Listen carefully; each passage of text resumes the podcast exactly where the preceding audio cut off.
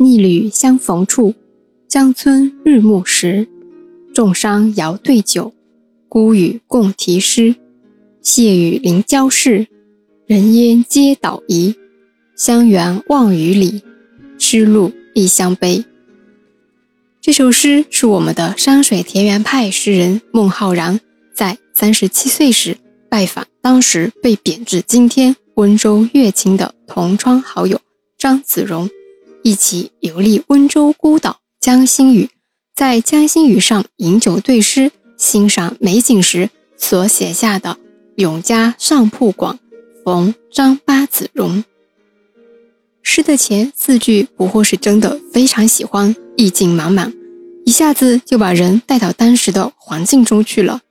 两位分别了十三年的同窗好友，在日暮时相约，一起在江心屿上饮酒对诗，悠然自得。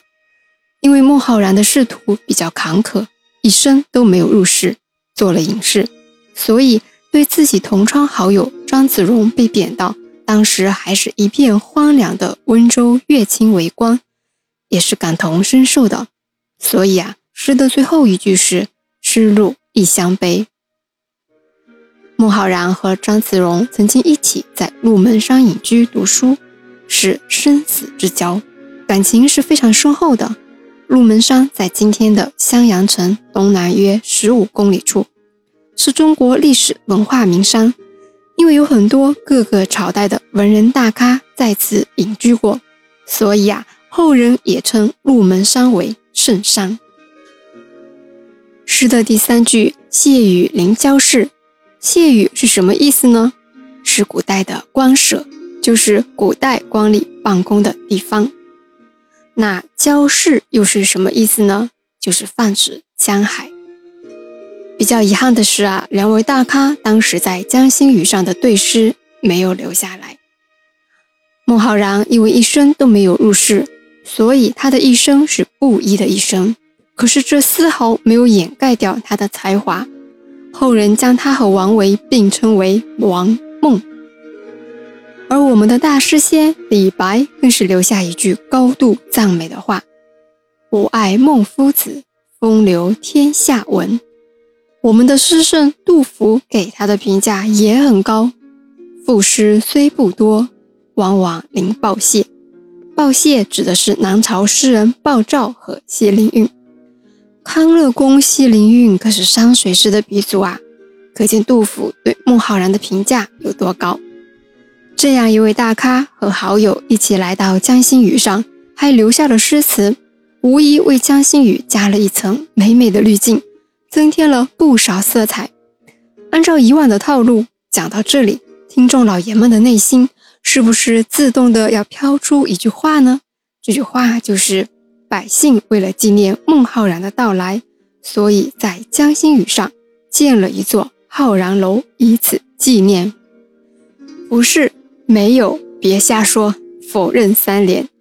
在江心屿上啊，文天祥祠的东侧确实有一座浩然楼。那这座浩然楼和孟浩然有没有关系呢？我们来看看史料上对这座楼是怎么说的。根据史料上的记载，浩然楼的始建是在明万历八年，也就是公元一五八零年。原本的地址呢，也不是在文天祥祠的东侧，而是在前面。一直到清乾隆三十八年，也就是公元一七七三年，就是一百九十三年后啊。才重建后移到东侧的。今天我们在江心屿上看到的浩然楼后面还有两层楼，这个以前啊是没有的，是在一九三四年的时候，青云法师在江心寺当住持时所后来建设的。明朝刘东兴的《新建浩然楼记》里面有“以壮光脏”这四个字，这是对建造浩然楼的目的描述。另外还有一句话是这样的：“而名之曰浩然，盖取文公正气歌中所称孟子浩然之皆云。”这句话就很明确给出了此楼的名字是取自文天祥的《正气歌》，但是啊，没有在这本书里找到有关此楼是为了谁而建的相关记载。之后呢，在清光绪年间的《永嘉县志》里面也有对浩然楼命名的记载，说浩然楼也是取自文天祥《正气歌》中的那句“渔人曰浩然，佩乎塞苍冥”。可见浩然楼的命名确实取自文天祥的《正气歌》。我登浩然楼上望，吊古苍怀真宰相。江上行，呜咽声，助我狂歌更悲壮。这是清末诗人，也是任职过温州太守的方鼎瑞写的《登浩然楼吊文信国》。文信国公就是文天祥。这么多史料加起来，再加上此楼的地理位置。都说明了此楼是为了纪念文天祥比较立得住脚。虽然是这样啊，后人们还是喜欢睹名思人，喜欢把大诗人孟浩然和浩然楼联系起来。这也说明了孟浩然在百姓心中的地位。就好像《三国志》是历史，是正经八百的史书，是二十四史中评价最高的前四史之一。《三国演义》是小说。可是老百姓们却更爱后者，而且很多是小说里的情节，历史上是没有的。但是因为太爱了，爱着爱着，老百姓们好像觉得他们呀，都好像是历史上真实发生过的事情。不过呢，自己其实也是这样，不过是一个从来不读小说的人，唯独《红楼梦》读下去了，而且是反复反复的读。